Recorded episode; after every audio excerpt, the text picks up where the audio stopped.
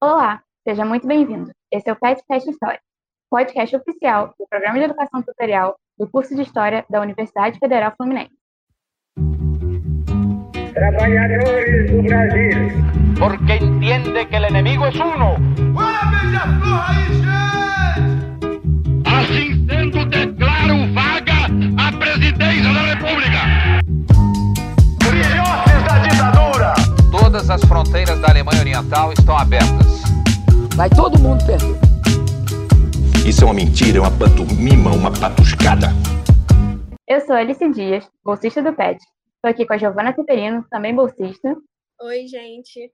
Hoje temos mais um episódio baseado numa, numa monografia, que dessa vez é do nosso colega do PET, o Paulo. Olá, pessoal. Queria dizer que eu estou muito feliz de estar aqui compartilhando os resultados da minha pesquisa um tema tão importante da história do Brasil, que é a, a resistência dos escravizados. Então, gente, como o Paulo falou, nosso tema hoje tem um foco muito grande na questão dos escravizados, principalmente no ano de 1870.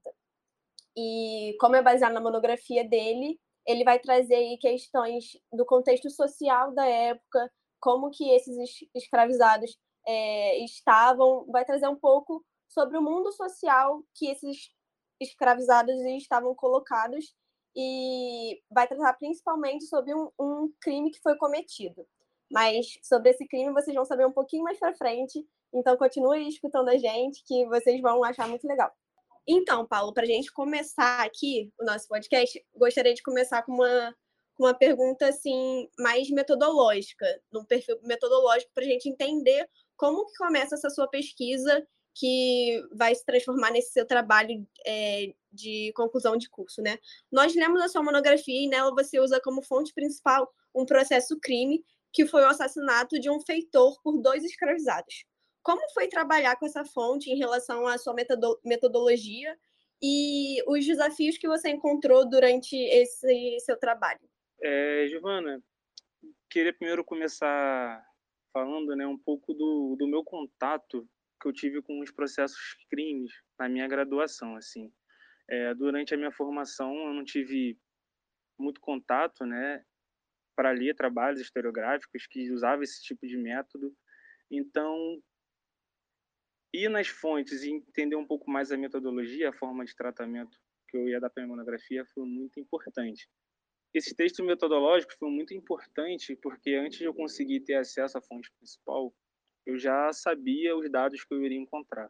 Por exemplo, as informações biográficas, né, que no caso é o nome dos réus, das testemunhas, é, do proprietário dos escravizados. E aí também, por exemplo, tinha a idade né, do, das pessoas que estavam envolvidas no processo, o local de nascimento, se eles sabiam ler ou escrever, se eles tinham algum tipo de ocupação, né, e eles próprios preferiam se autorreferir como trabalhadores de roça. Isso é uma tônica, né? Todos os escravizados que estão nesse processo, quando perguntados sobre a sua ocupação, eles se diziam ser trabalhadores de roça.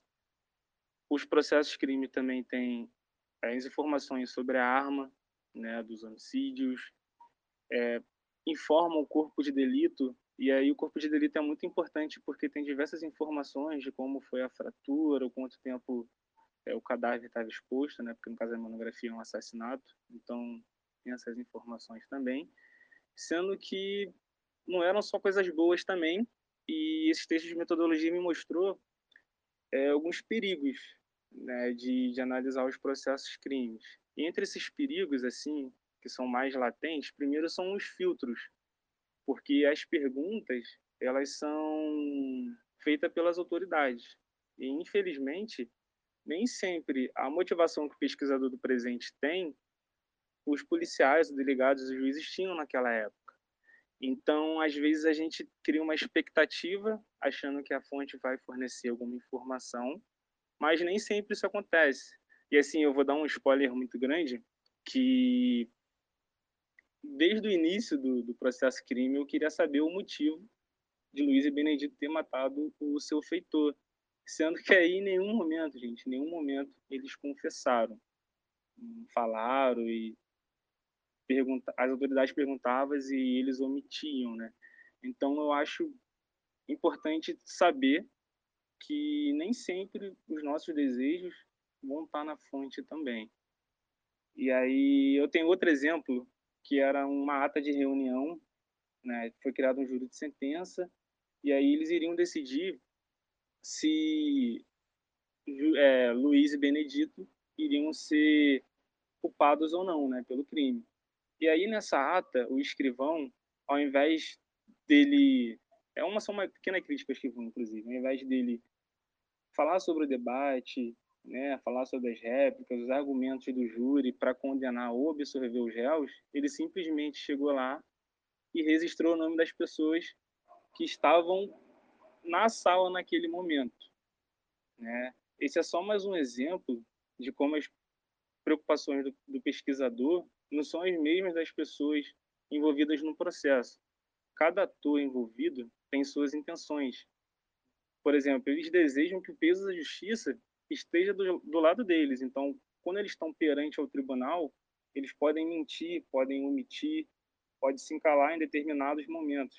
Então, assim, esses textos metodológicos desde o início me ensinou que eu deveria me afastar de uma interpretação literal, ou seja, apenas pegar o processo crime e reescrever, e sim é, que eu deveria pegar esse crime como ponto de partida e assim entender mais ou menos como ele se relacionava com o seu contexto mais amplo, né?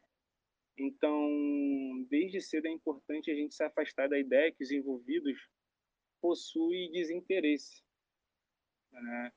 Então, nesse sentido, assim, desde o início, e eu acho que isso faz muito presente na minha pesquisa, eu consegui olhar a sociabilidade desse sujeito de uma outra perspectiva, né? E para isso foi muito necessário eu intercruzar os dados, né? Então, por exemplo, eu usei o processo crime e aí, em determinado momento, uma das testemunhas é, tinha indicado que o, Francisco Cordeiro, né, que é o, o feitor, ele tinha uma confiança plena nos seus escravizados, escravizados que trabalhavam com ele cotidianamente. E a partir de então, ele não não levava faca é, para o dia a dia, para o cotidiano, né, para a labuta. E nos seus momentos de folga, ele simplesmente se gabava de, de comandar escravizados muito bem disciplinados e sossegados.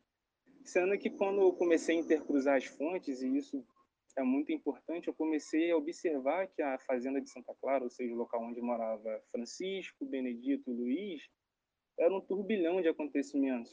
Na própria década de 70, a gente consegue achar, até mesmo na biblioteca, uma fuga de escravizados, a gente consegue encontrar um outro homicídio e o crime, que é a fonte da minha monografia, da própria morte do, do feitor Francisco Cordeiro. Então, é, é muito interessante, e isso foi importante eu começar com a metodologia, entender que o crime é, não tem que ser usado de maneira literal, e sim como um ponto de partida para conseguir abranger a conjuntura jurídica, econômica e social que os sujeitos estavam inseridos naquele momento. É muito interessante isso, Paulo, que você falou. E na nossa conversa aqui anterior ao início do episódio, eu estava falando que achei muito criativo você ter usado um processo crime, né, como principal fonte, como base, para olhar para um contexto maior. E falando sobre isso, a próxima pergunta é: o foco da sua pesquisa, né, é localizado na década de 1870. Mas é importante falar que as condições em que se encontravam os escravizados contexto e a forma como eles eram tratados não se manteve a mesma ao longo de todo o período da escravidão. Então, você poderia falar um pouco para a gente como o contexto social influenciou o aumento de crimes protagonizados pelos escravizados durante a década de 70? É, antes de começar a responder, eu acho importante assim fazer um, um breve resumo né, desse crime para que nossos ouvintes também estejam um pouco a par dos acontecimentos então eu vou narrar aqui um pouco os acontecimentos para depois responder essa pergunta. É, o crime ele aconteceu em 1875 na fazenda de Santa Clara. Essa fazenda era de propriedade do tenente coronel João José Vieira, né? E segundo as testemunhas, que no caso, em sua maioria, são os escravizados que estavam trabalhando, o homicídio ele ocorreu no final do dia, quando o feitor, eh, e vítima também da história, Francisco Cordeiro, né, mandou todos os escravizados é, irem buscar lenha. E aí entra os dois protagonistas da nossa história, que é o Luiz e o Benedito. Né? Eles já haviam planejado anteriormente toda a ação, e aí aproveitando da distração dos colegas, né, de, de ir buscar lenha, acabam assassinando o feitor Francisco Cordeiro. Segundo as informações, e até mesmo uma confissão do, do, do Luiz, perdão, que foi o nome, é, ele esperou né, todo mundo se afastar, e aí, nesse momento, o companheiro Benedito alegou ter sentido uma dor muito forte no pé, e aí o Francisco simplesmente se distraiu disso tudo, e foi o momento aonde o Luiz né, pegou enxada, um objeto de trabalho ali, que está sempre presente nas fazendas cafeeiras, e simplesmente começou a dar uma enxadada no, no Francisco Cordeiro. E aí as pessoas, os escravizados que estavam indo para labuta, ouvindo os gritos, tentou voltar né, para acudir o, o feitor alvejado. E aí, nesse momento, é, o Luiz, vendo o feitor no chão, acaba esfaqueando os dois. E os dois fogem né, do local. E aí é interessante também dizer que, que o Benedito, assim, ele se entrega muito depois. Porque o processo ele vai andando, ele começa em novembro de 1835, ele vai andando. Então, no primeiro momento, esse processo vai para o subdelegado de justiça, e aí é feita as primeiras averiguações, né, ali, primeiro declaração das testemunhas, é, tem ação do subdelegado ali que tenta descobrir o que de fato aconteceu, para iniciar um, um inquérito mesmo, propriamente dito. E aí, diferente do Benedito, que sumiu e só foi encontrado muito tempo depois, o Luiz ele retorna no dia seguinte e aí, para o subdelegado, ele conta todos esses detalhes assim que eu estou narrando agora. Sendo que é muito interessante também que, que mais lá para frente ele acaba se contradizendo. Mas, enfim, é, a partir desse, desse acontecimento, é, ficou muito na, na minha cabeça de tentar entender se, se esse crime era uma coisa esporádica, ou seja, só aconteceu por conta das razões internas ali fazenda de Santa Clara, ou se era uma coisa mais geral, mais ampla, né? Isso se relaciona muito bem com a sua pergunta, Liz. Então, respondendo ela agora, já que a gente tem esse panorama muito bem estabelecido, é muito importante afirmar assim que a década de 70 é uma década muito dinâmica, assim, porque nós temos aí é, o aumento da resistência ativa dos escravizados, nós temos também simultaneamente a isso é, a dependência também dos proprietários do trabalho escravizado, mas a gente também tem um contexto jurídico que proporciona isso.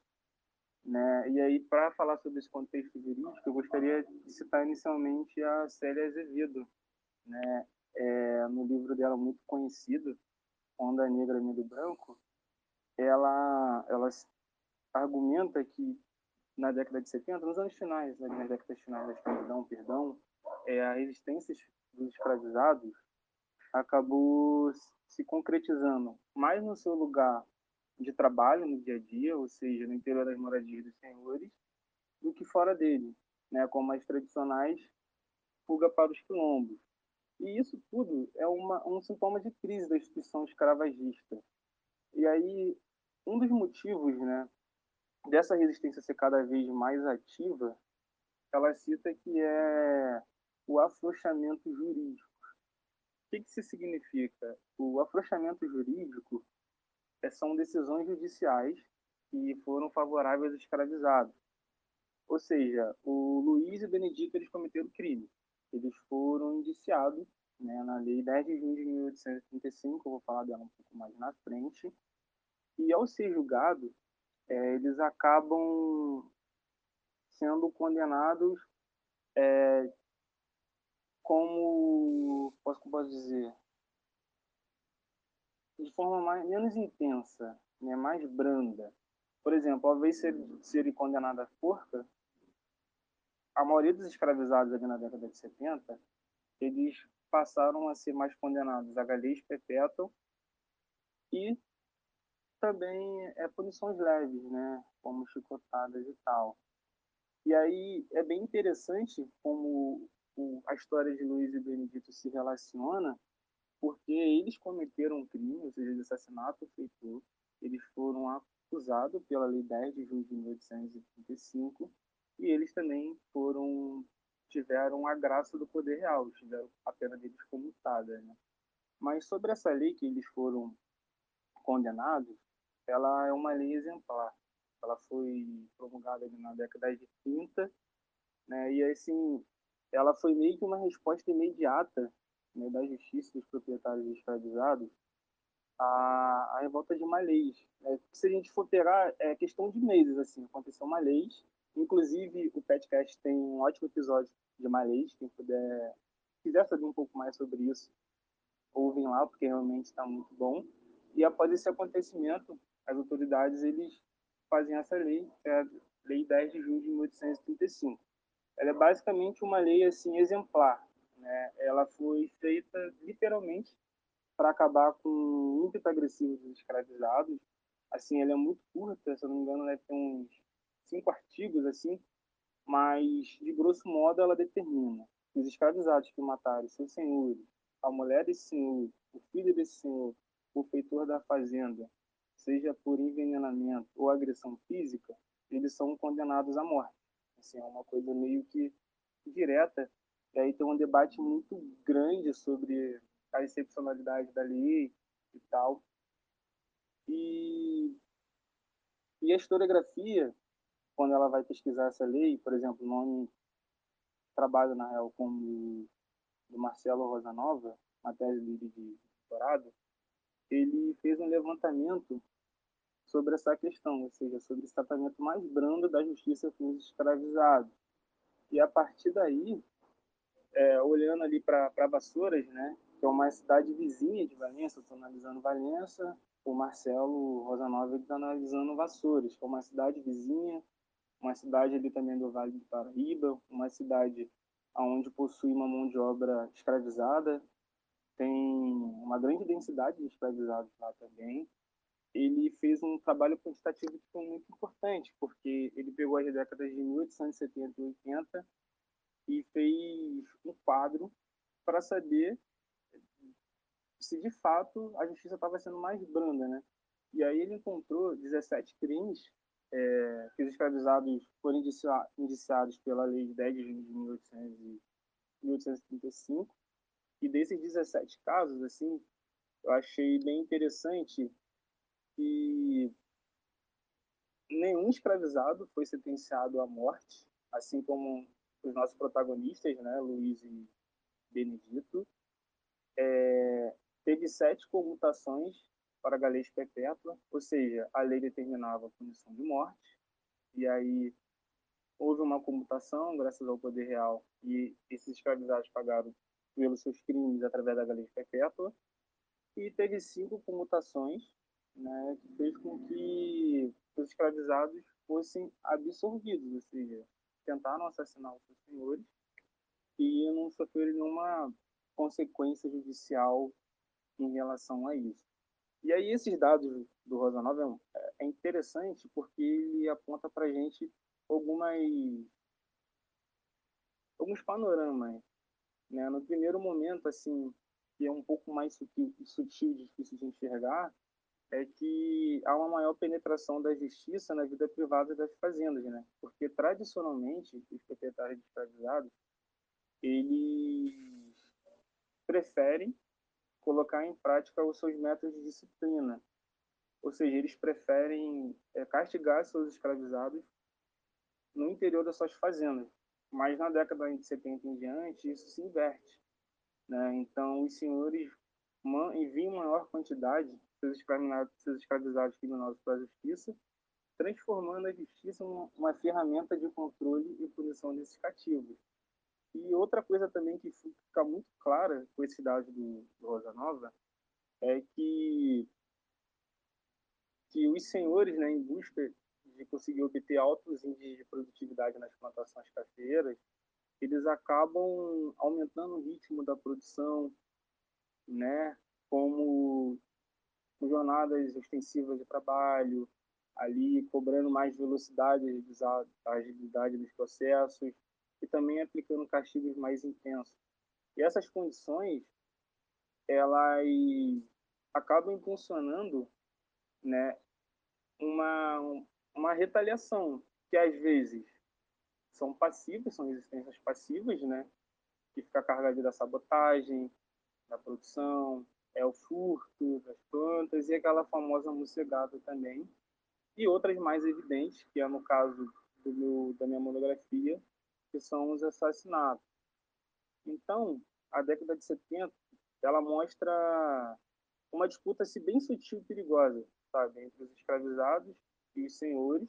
De um lado, os senhores estão ali tentando buscar aumentar os números da produção, enquanto os escravizados estão ao contrário, estão buscando ritmos mais confortáveis, né, de folga e etc.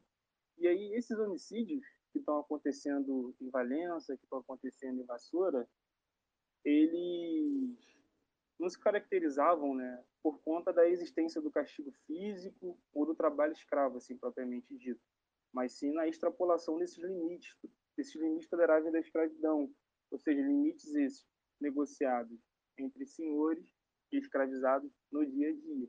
Né? E ali, mais para frente eu vou falar sobre isso, acaba se tornando uma, uma zona cinzenta de negociação, barganha e resistência.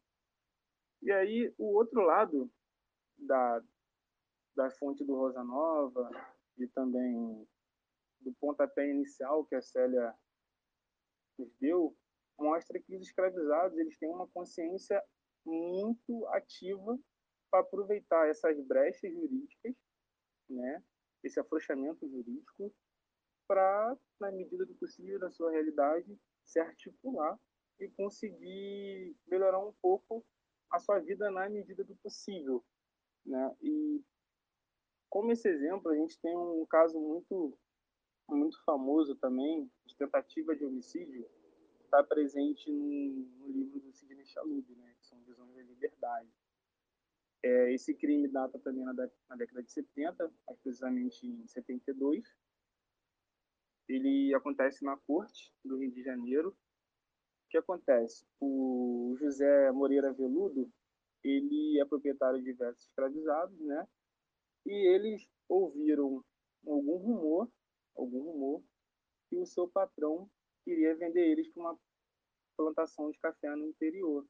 Então eles tiveram a consciência dali de, de colocar na balança suas, é, suas, suas condições ali, ver as alternativas, e a partir dessa leitura crítica do seu contexto social, eles orquestraram é, e executaram, ou tentaram executar, na verdade, José Moreira Veludo, e após o ato, eles simplesmente foram até a polícia se entregaram. Né? Então, nesse caso do José Moreira Veludo, o escravizado dele era mais interessante viver na prisão do que em si ir para uma fazenda de café. E eu acho também interessante dizer que, que o Veludo, ao ver metade da, dos seus escravizados serem possivelmente indiciados pela justiça, ele acaba desenvolvendo estratégia para culpabilizar né, menos escravizado, menos escravizados possíveis. E aí, assim, só para fazer uma relação mesmo com, com o crime de Luiz Benedito, é, querendo ou não, a atitude deles é fruto desse contexto também, sabe?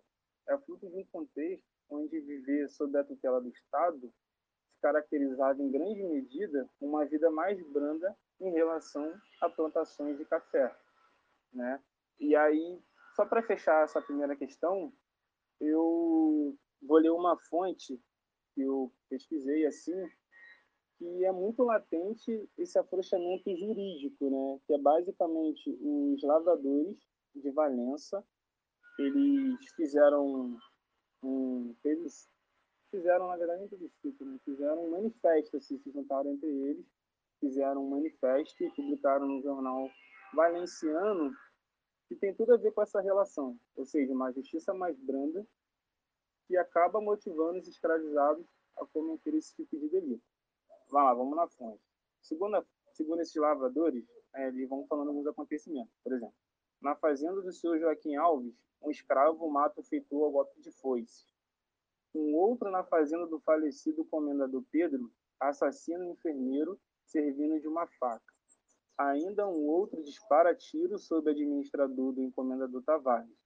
Trazidos ao júri, os criminosos apresentam-se impávidos, confessam o crime e calculadamente provocam a condenação que almeja e que está em seus planos, e serve a seus fins, pois com ela conseguem melhorar de estado, absolvidos ou condenados à prisão temporária ou à morte, tem certeza que nesse último caso, no caso eles são condenados à morte, isso daí são os lavradores falando, é, esse último caso que é raríssimo, a vontade imperial interpõe-se e modifica as decisões dos tribunais. É por isso que o povo começa a fazer justiça por suas mãos. O que esses caras estão reclamando? Esses caras estão reclamando que a lei de 1835, aquela lei que eu anteriormente, que foi feita para protegê-los, na década de 70 ela se modificou e ela é símbolo desse afrouxamento jurídico. E ao invés de servir para o que ela foi criada, né, que seria os escravizados revoltosos, estava acontecendo ao contrário, sabe? Estava sendo uma brecha para fazer com que essas pessoas, ao invés de serem condenadas à morte, acabassem de sob a tutela do Estado ou, em algum caso, eles serem absorvidos. E aí é por isso que o povo faz justiça. Quando ele fala isso, é que nesse momento também, né, de uma forma de uma contramedida, começa a aparecer diversos casos de cidadãos invadindo as cadeias né, municipais e aí executando esses escravizados que cometeram esses crimes, porque na concepção deles é, a justiça não estava sendo feita, né? não estava não estava correta. Então, é muito interessante dizer que essa lei, é, tipo, embora seja criada em 1835, ela é justamente um dos motivos ali, se a gente for ter uma leitura mais jurídica, né, que proporciona e incentiva o aumento né, de homicídios escravizados na década de 1870.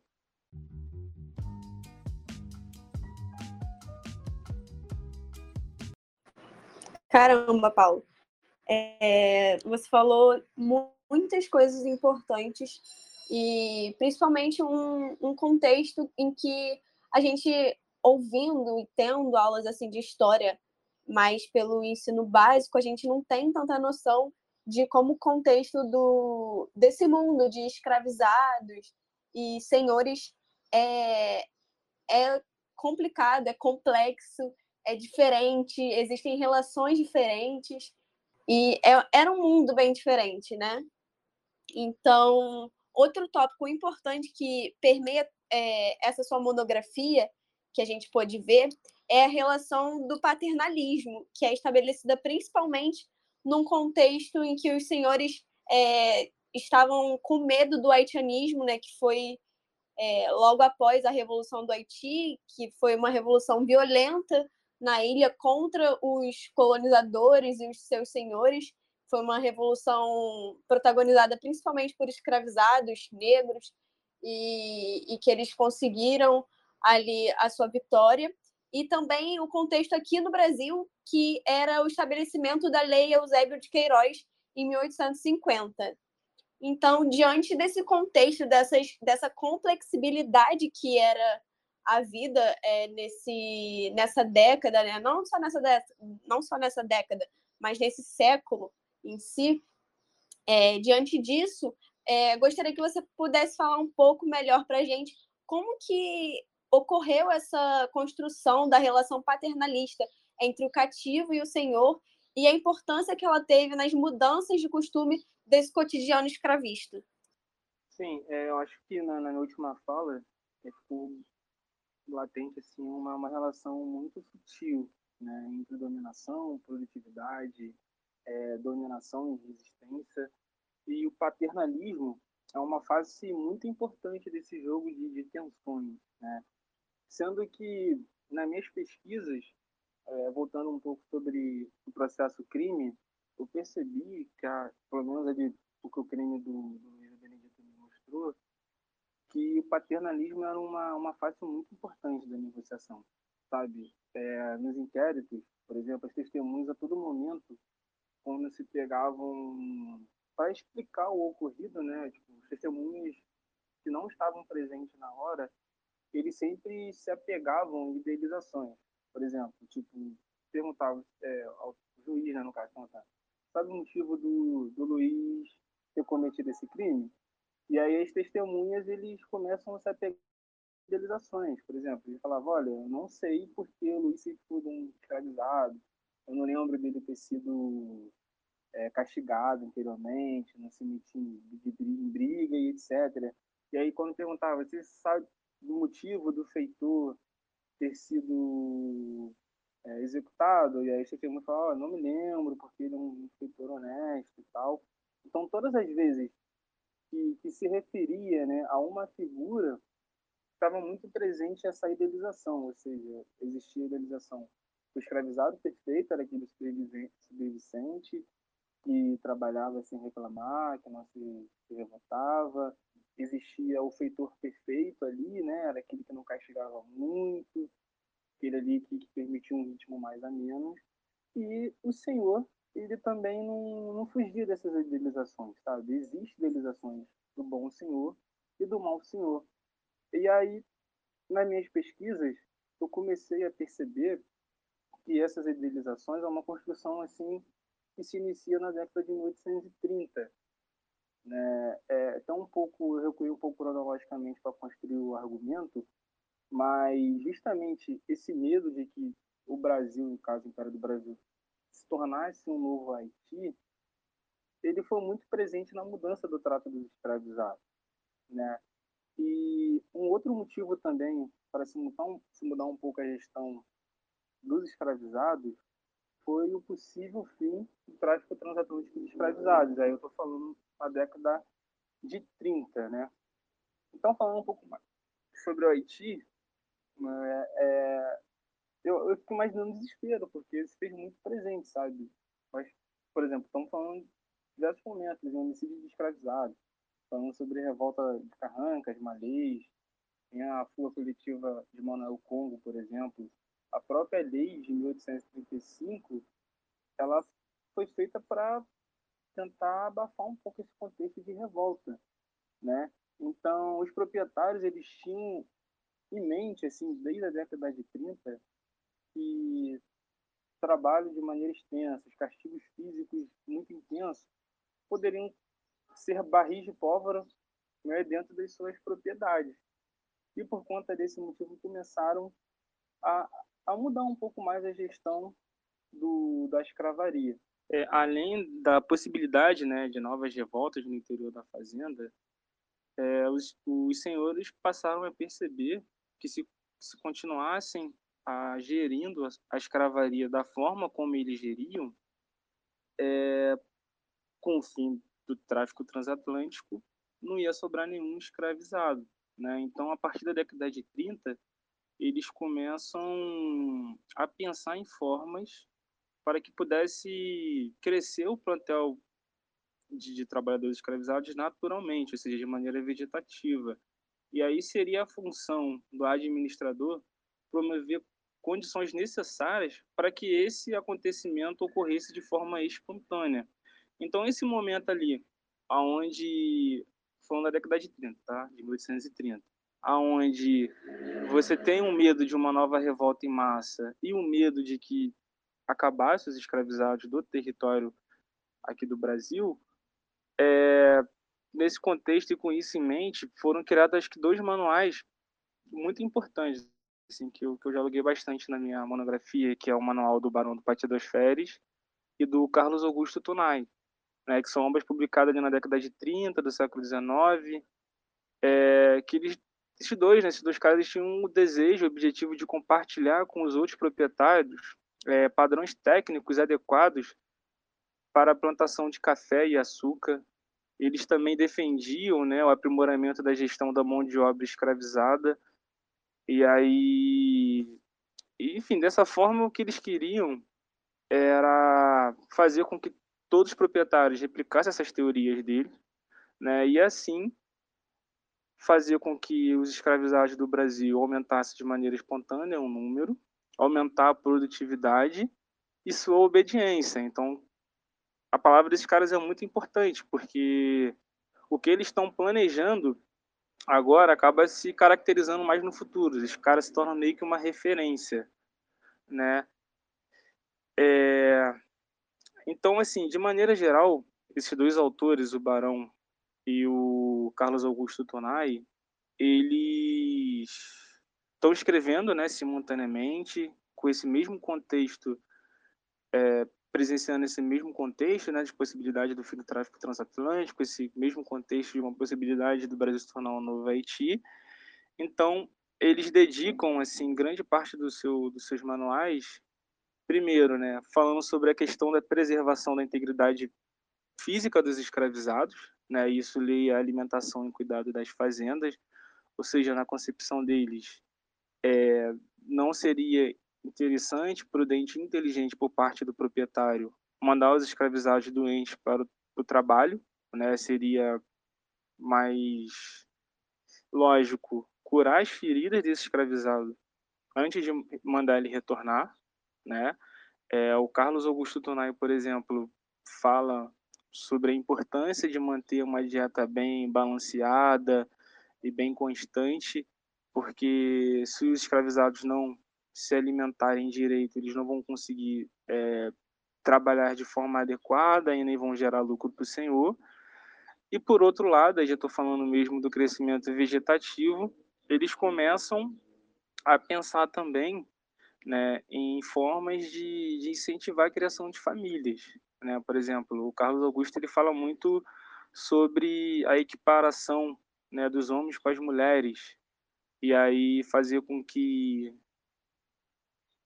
essa, essa, essa compra equilibrada, né, naturalmente vai ter mais, maiores possibilidades que esses escravizados formem família e assim maior possibilidade que eles tenham um filho e aí é, é interessante porque ele usa a família também como método disciplinar que na concepção dele é um escravizado que tem família naturalmente mais dócil, né? E aí ele chama atenção também, o próprio Carlos Augusto, a ponderação dos castigos físicos, né? Porque se não é prudente deixar que o escravizado trabalhe com uma ferida exposta, também não é prudente é, castigar o seu escravizado em excesso. E aí eu gostaria de ler uma passagem que está no manual do, do Carlos Augusto Nai, que deixa isso muito claro, né? Ele fala dessa forma: devem ser determinados com moderação em relação aos castigos físicos, tá? Aplicados com razão, proporcionados à qualidade da culpa e conduta do delinquente, executado à vista de toda escravatura, com a maior solenidade, servindo assim de castigo de um para ensinar e intimidar os mais quem observar essas máximas conhecerá que não é difícil conservar a disciplina mais rigorosa com bem poucas correções, pois o excesso dos castigos e repetição contínua, longe de corrigem, embrutece.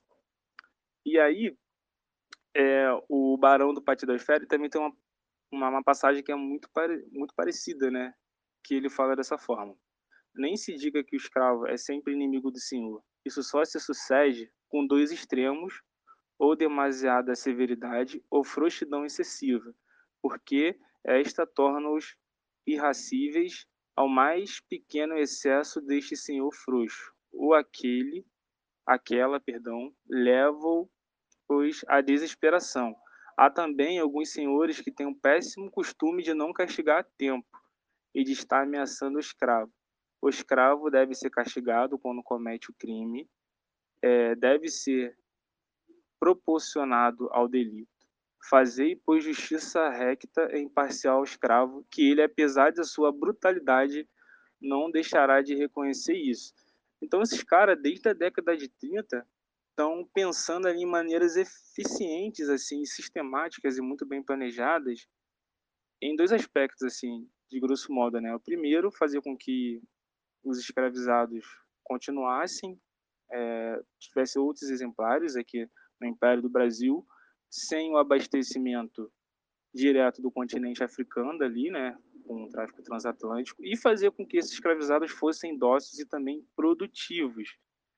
E aí, querendo ou não, e assim, na, na medida do possível, é, esses manuais, eles acabam indicando uma melhora da condição de vida dos escravizados. Né? Mas essa, essa melhora da condição de vida não é porque os senhores e proprietários são bonzinhos assim com a sua escravaria, mas sim por razões econômicas, né? Mas ao transmitir essas benevolências, eles acabam utilizando formas paternalistas, né? Ou seja, é, havia uma tentativa desses senhores assim de, de se autoafirmarem como bom, bons né, para seus próprios escravizados. É, coisa que, que não era seguido por todos os senhores escravizados. Né? Então, eles estão ali indicando forma de se tratar bem, mas também estão criticando. E aí, avançando um pouco cronologicamente, a gente chega na década de 50, que aí tem o, o fim do tráfico transatlântico, né, por meio da Eusébio de Queiroz. E aí é muito interessante porque o cenário que esses caras estão teorizando desde a década de 30, ela se torna concreta em 1850, né, quando o, o fim do hipotético fim do tráfico transatlântico se torna de fato concreto. E aí, querendo ou não, a partir de então, né, se torna a aplicação dessas teorias administrativas acabam se naturalizando, sabe, na rotina escravista por meio do paternalismo. E esse é um fator, paternalismo, muito concreto, defendido e negociado pelos próprios escravizados na última década da escravidão. Porque nas décadas finais da escravidão, essas técnicas que eu citei anteriormente acabam se confundindo com as práticas intrínsecas do bom senhor, por exemplo, quando, enquanto o mau senhor adota uma postura totalmente distinta da apontada.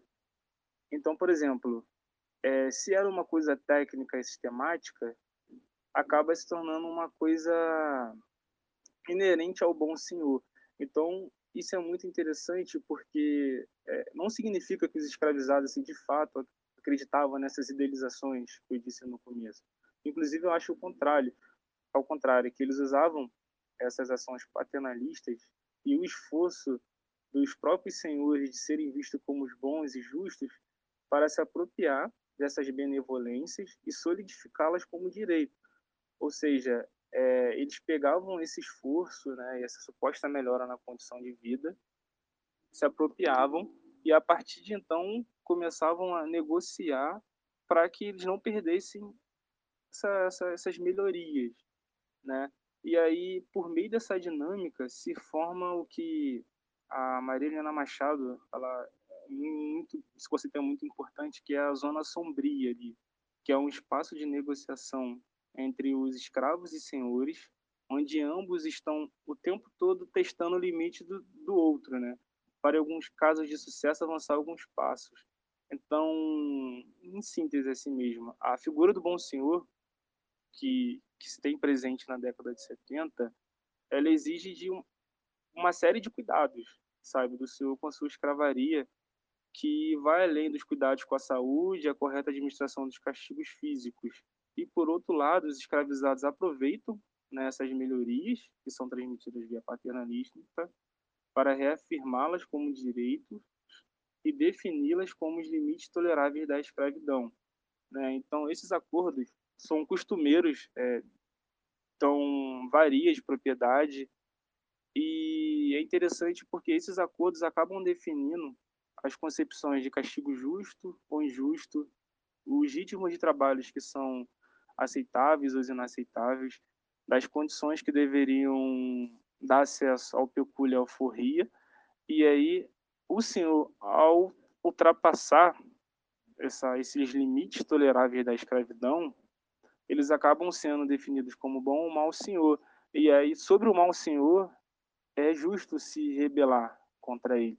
Então, só para só fechar mesmo o raciocínio, o que era paternalista ali na década de 30, técnico e científico em alguma parte, na década de 70, acaba se transformando algo concreto que os escravizados pretendem defender, porque defender isso acaba se tornando uma defesa da própria qualidade de vida. É basicamente isso.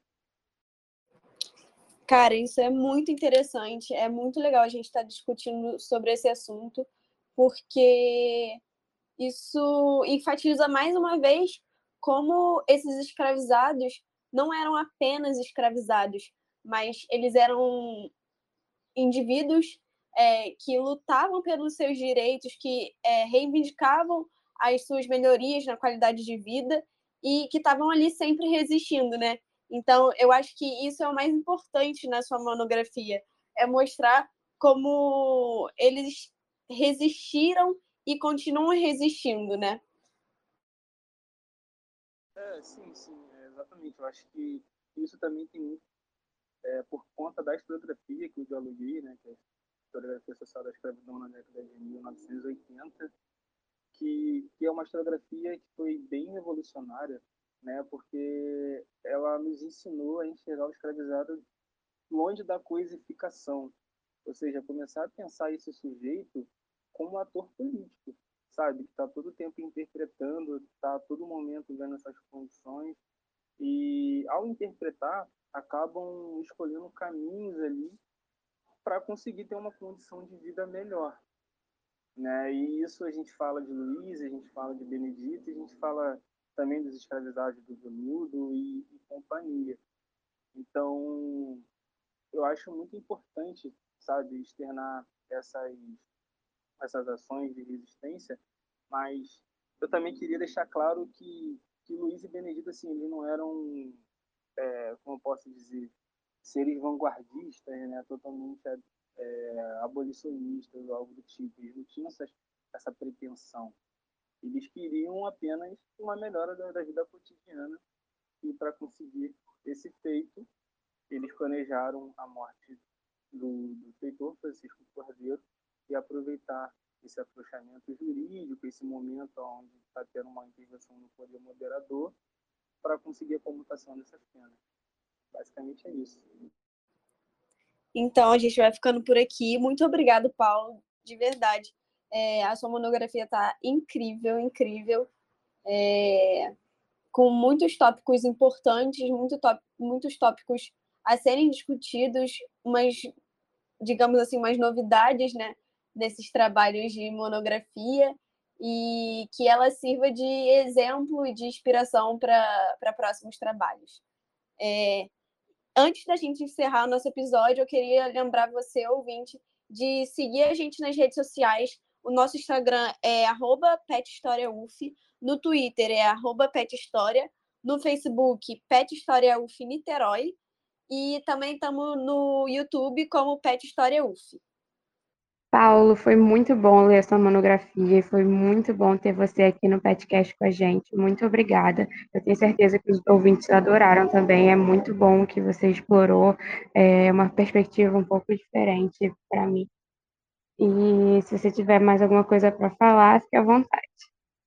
Sim, eu queria é, dizer que, que o PET História foi muito importante para mim é, assim, enquanto estudante, enquanto pesquisador, enquanto pessoa também, eu entrei no PET em 2021.1, é, presenciamos aí uma pandemia mundial Covid, né? E nesse momento a, o laço de sociabilidade do PET foi muito importante, assim. A gente até brincava né, nas reuniões online, que nessas semanas começavam na quinta. Então, de fato, esse, essa descontração, essa conversa, é, essa relação foi muito importante naquele momento de quarentena máxima, assim, né, de lockdown. Então, só queria agradecer a todos e é isso. Obrigado, Pet. Que legal, Paulo. E agora vamos aos créditos. A apresentação do episódio ficou por Giovanna Teperino e Alice Dias. O roteiro ficou com Giovanna Teperino, Alice Dias e Paulo César Filho. A produção foi de Maria, Maria Eduarda Veras. A revisão ficou com Jennifer Porcino e a edição é de Caio Manzori.